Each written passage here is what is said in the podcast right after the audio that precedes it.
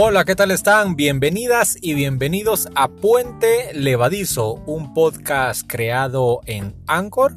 Y Anchor tiene la amabilidad de difundirlo en sitios de alojamiento como Spotify, por ejemplo. Eh, le menciono esos dos porque honestamente yo solo esos conozco porque los he consumido, pero otro sitio donde también encuentra Puente Levadizo es Google Podcast. Lo he buscado también en TuneIn y mm, creo que debería de seguir apareciendo en, Apple Podcasts o algo así. ¿Qué tal su semana? Soy Juan Carlos Ramírez y estoy aquí dándome el gusto de saludarla y saludarlo. En este avance de marzo, fíjense usted, va sobre el día 9, se los voy a contar para que no se desespere. Marzo tiene 31 días y por si no lo había tomado en cuenta, pues digamos que el final de este mes eh, ya es Semana Santa. Estoy pensando por ahí crear algunas, algunos episodios ligados al tema de la Semana Santa.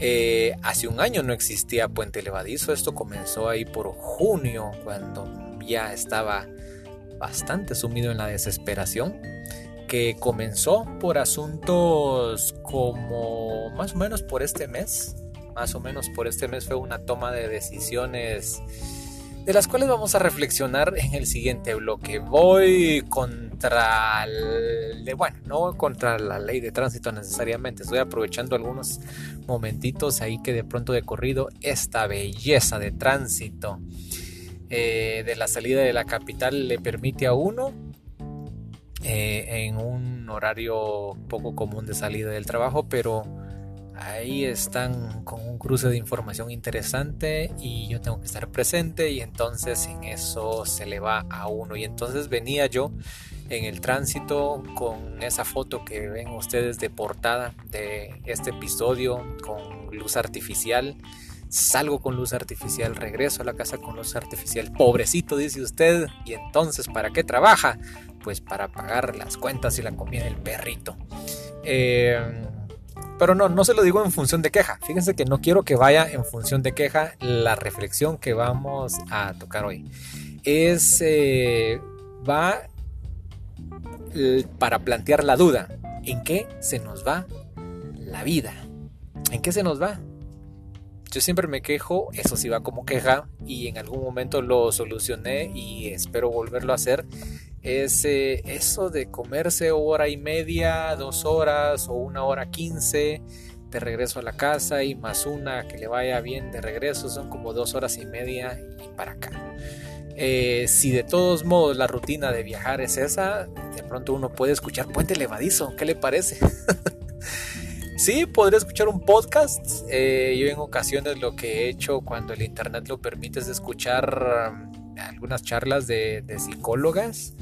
Eh, hay podcasts de muy, muy, muy educativos también, de temas de política, por ejemplo, de historia, me gustan. Hay como dos que he escuchado. Tampoco es que yo sea gran consumidor de podcast. A Celso se lo decía. Celso Alba, saludos hasta allá en Estados Unidos. Y él me decía, ¿vos qué podcast? Yo le decía, pues yo casi no escucho. Pero por ahí hay un par de asuntos históricos y, a veces con eso me he entretenido. Que si escucho música, sí, también escucho música. Eh, ¿Qué más puede hacer uno con la vida en el tránsito? Pues tratar la manera de no desesperarse. Y si a esto le quiere poner solución, entonces es vivir más cerca del lugar de trabajo, que es para donde van los esfuerzos.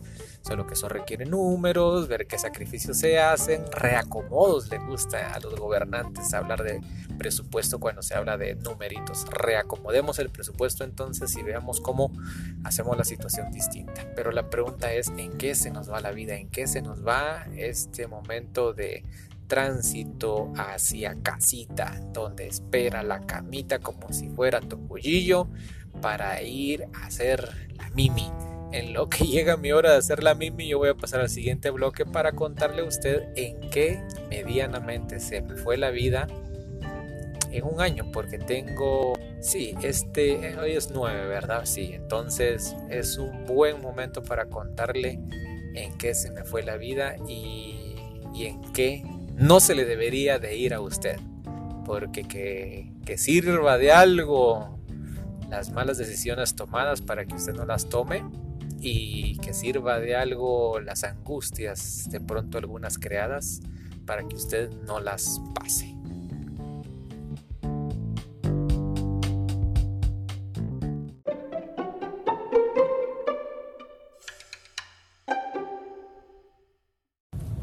Saludos, saludos. Ah, saluditos. Nunca me escucha, pero yo como soy un hombre de fe voy a saludar a Licetina. Em, es que acaba de pasar un transmetro a la par mía y es irresistible no pensar en ella cuando pasa ese gran transporte colectivo. Pues sigo aquí en la ruta. ¿Está usted escuchando Puente Levadizo? No sé qué esté haciendo usted. Le hablaba de un parámetro de en qué se me fue a mí la vida en un año, en qué se me fue. Hace un año más o menos, yo lo recordaba con, una persona con quien conversaba el fin de semana y le hacía tal vez a manera de una catarsis retardada eh, en qué se me había ido la vida. En, yo creo que es abrumante cuando lo cuento como lo cuento. Eh, y puede ser una sobrecarga de energía negativa. Pero ahora lo puedo ver de una manera distinta, porque a ella le dije que era como la tercera vez y entonces aquí en Puente Levadizo va a ser como la cuarta o la quinta que lo cuente. Eh, no voy a entrar a muchos detalles, me voy a quedar con las lecciones. Hace un año yo estaba sumamente peludo y entonces fui a buscar un lugar para cortarme el pelo. No porque me urgiera, a mí sino porque ya iba a comenzar a trabajar, fíjense ustedes. Y entonces uno siempre queriendo dar una buena impresión, eh, pues había que pasar ahí la podadora por el ficus.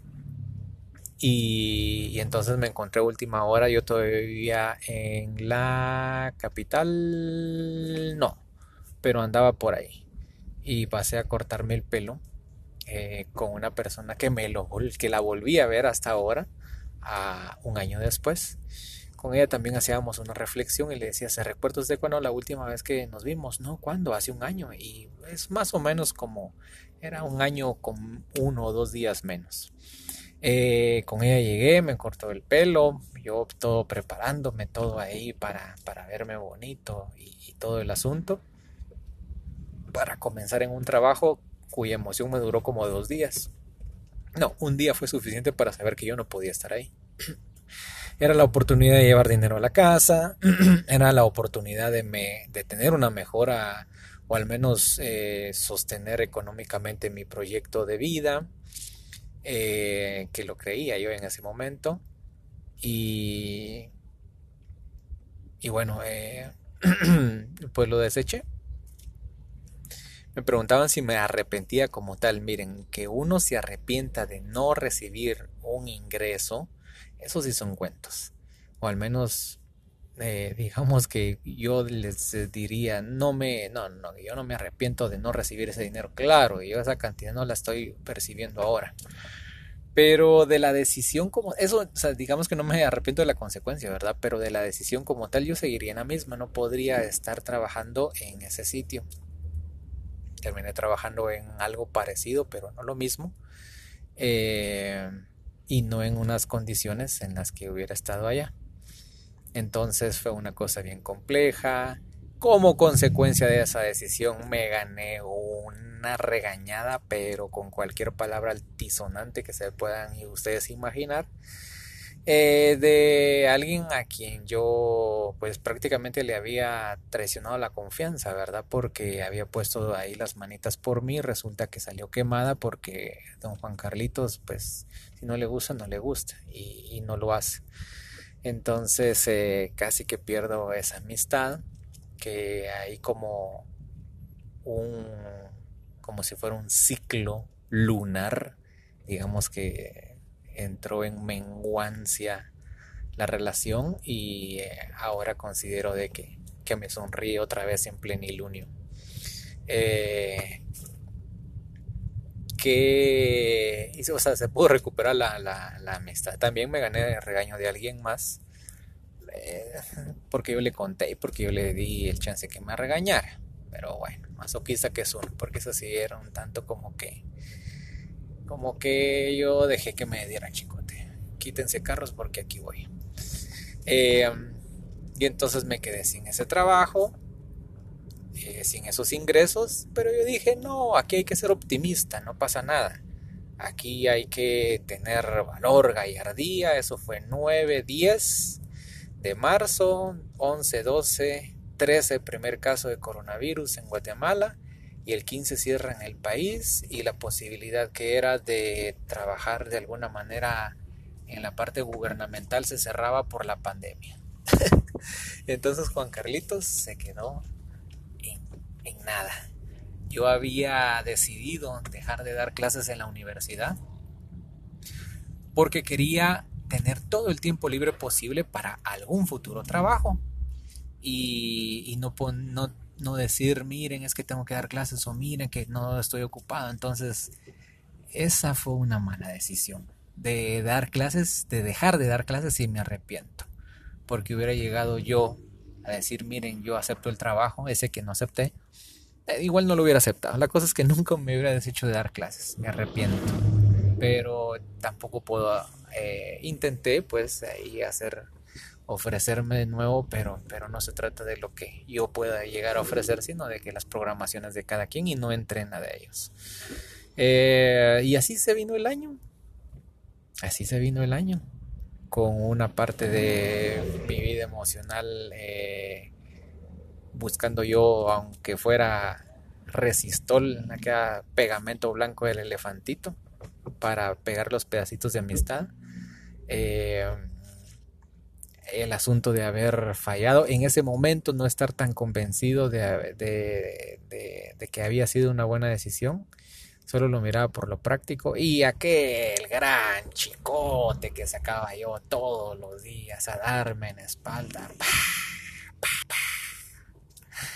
Sí, hombre, es que como si yo fuera eh, romano ahí dándole con el perdón de la religión, dándole a un cristiano. Y, yo era el romano y el cristiano al mismo tiempo. Así me la pasé durante meses. Eh, no mejoró la situación. No salió el sol en esa tempestad inmediata, pasaron los meses, llegaron peores situaciones a la casa. En medio de todas esas peores, ninguna de las peores fue COVID, pero aún así fueron complejas. Y fue avanzando el tiempo y fue avanzando el tiempo. Yo, como lo he confesado, perdí la esperanza, perdí la fe, si ustedes quieren, dejé de pedir, y pues casi que me siento solo a esperar o a tomar alguna acción. Y vender el carro, por ejemplo, sí, lo iba a vender. Eh, a punto de hacer cualquier cosa, cuando cayó por ahí la posibilidad de venir de aplicar, me salió un ángel, un ángel a quien le mando un abrazo, porque sabe que sin ese apoyo yo no estaría donde estoy. Me dijo que necesita para aplicar el nuevo trabajo, pues lo material aquí está, tenga, ¿qué más? Ganas, esas sí no me las podía dar ella y entonces lo demás fue rebuscar y llegar sin ninguna expectativa, sin esperanza y sin ruegos, sin peticiones. Me metí a un proceso, evaluaciones, evaluaciones y, al final lo material, digamos que ahí se ha ido recuperando luego de haber eh, obtenido trabajo ya por inicio de noviembre. Ahora voy todavía en periodo de prueba y, y en todo eso del año se pudo recuperar la amistad. Eh, digamos, también estuve a punto de perder una mucha más valiosa.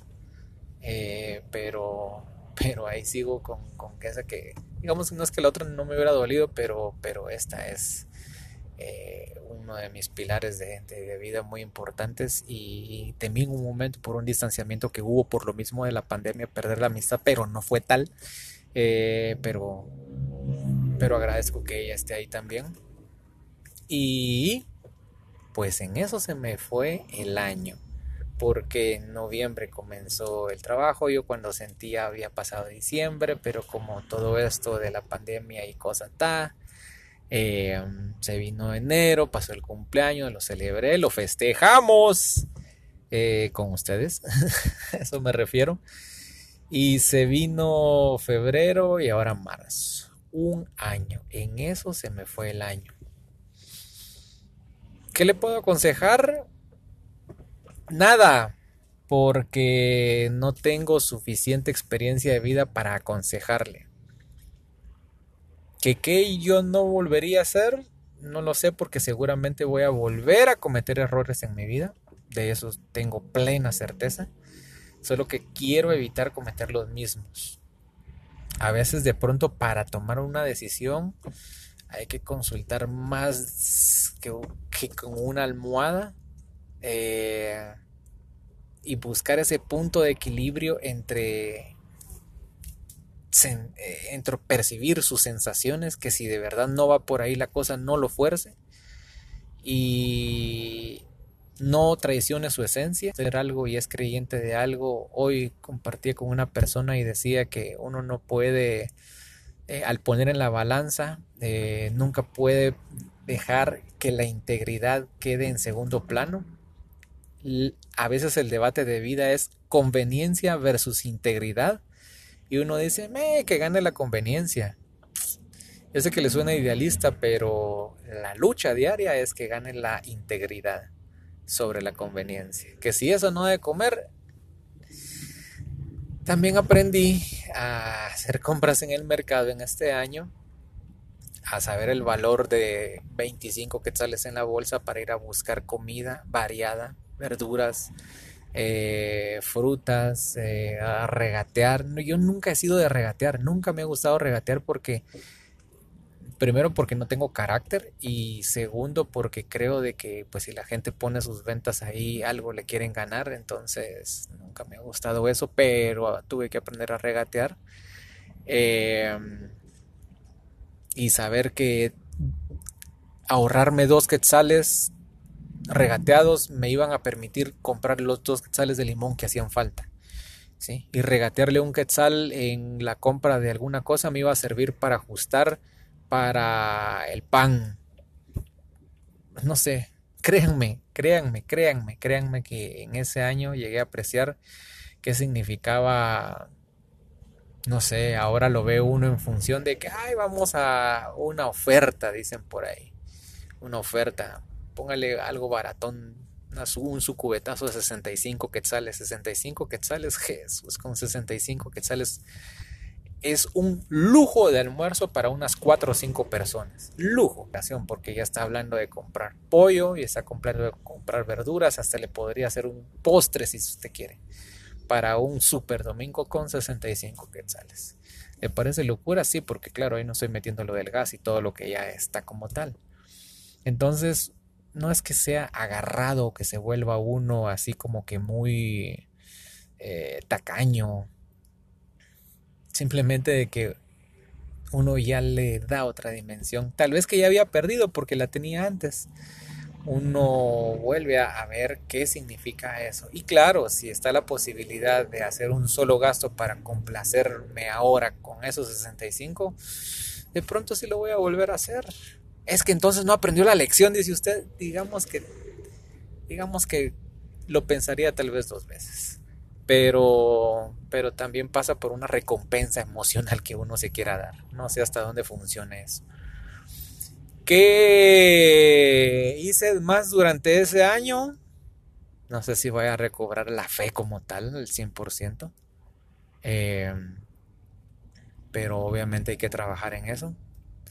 Y más que pedir, eh, trato la manera de actuar. Eh, eso sí, ninguna de mis necesidades están eh, o me van a dar la pauta para pisar a alguien más. Hablo de machucar o de caminar sobre alguien. ¿sí? Que si en medio del tumulto que me tocaba a veces por COVID, porque la gente se amontonaba, uno va a, aprovecharse de alguien o de algo, no, o sea, no, no, no, no, no funciona así porque entonces ahí estaría traicionando en lo que yo creo. Y aunque yo esté con escasez, mm, si voy a evitar o, procurar que, que, satisfacer mi necesidad individual esté por, por dañar a alguien más. Y no le digo de que con esto salí santo e inmaculado. No, no, no, no, no, no. Si quien me conoce sabe de que también, o sea, mi parte ahí negativa ahí está, ahí está, ahí está. Eso no lo estoy escondiendo. Saben que no soy fácil de estarme comunicando a veces con las personas que amo, que puedo enojarme fácilmente, que puedo pensar que yo tengo la razón en algunas cosas. Y entonces, ¿de qué le sirvió todo eso que pasó en ese año que tanto me ha venido hablando por casi 15 minutos, dirá usted? Pues cuando estoy con las ideas más reposadas, quiero pensar de que sí me sirvió para ver lo que detesto en mí y que a veces, o al menos logré entender que lo que detestaba en otras personas es lo que detesto en mí y tengo que buscar la manera de mejorar. Hay un hashtag que he creado yo en la oficina me lo puse de broma, me lo imprimieron los ingratos y es hashtag detesto a la humanidad. Alguien dijo odio a la humanidad. Y es porque de verdad que hay momentos en los que, no se crean el trato de tú a tú. No es tan fácil con Juan Carlitos, pero hago la lucha para ser distinto. ¿Que en qué se me fue este año? Pues me dejó un podcast.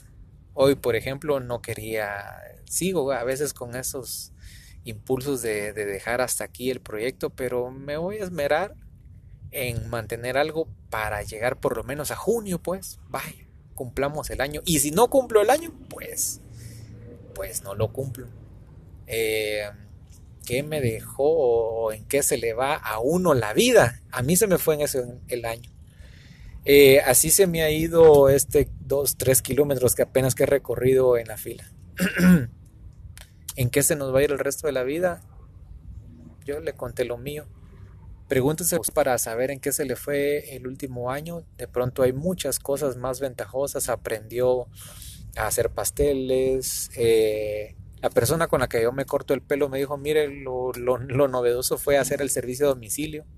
Eh, ahora yo agarro mi carro y, las personas me daban 10 quetzales extra del corte porque reconocían eso de llegar a sus casas. Ella aprendió a hacer trabajo a domicilio. Eso fue lo que le dejó. Eh, esta es una prueba de todos. Y si no hubiera habido pandemia, tal vez hubiera conseguido yo trabajo. Y eso me hubiera arreglado la vida. No. No, porque ya me di cuenta que o no tengo solución o no es tan fácil la solución.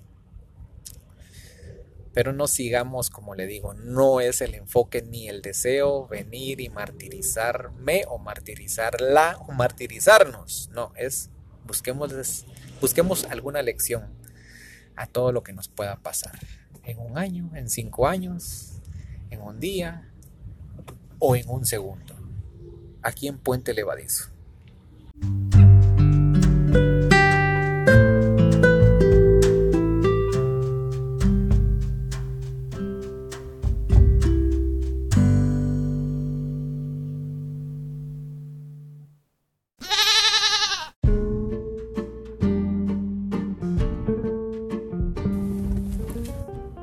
Estamos para despedirnos ya en este episodio de Puente Levadizo. De pronto, y si cerramos los 30, ¿se imaginan? Para, para la temporada 2. Hoy estaba en el almuerzo pensando en otra locura. Tengo ahí pendiente también lo de este año, 25 eh, años de haberme graduado del glorioso Instituto Técnico Vocacional Dr. Imrich Fishman. Me compartieron un audio el Coca Monzón, eh, un audio, ¿verdad? Un video.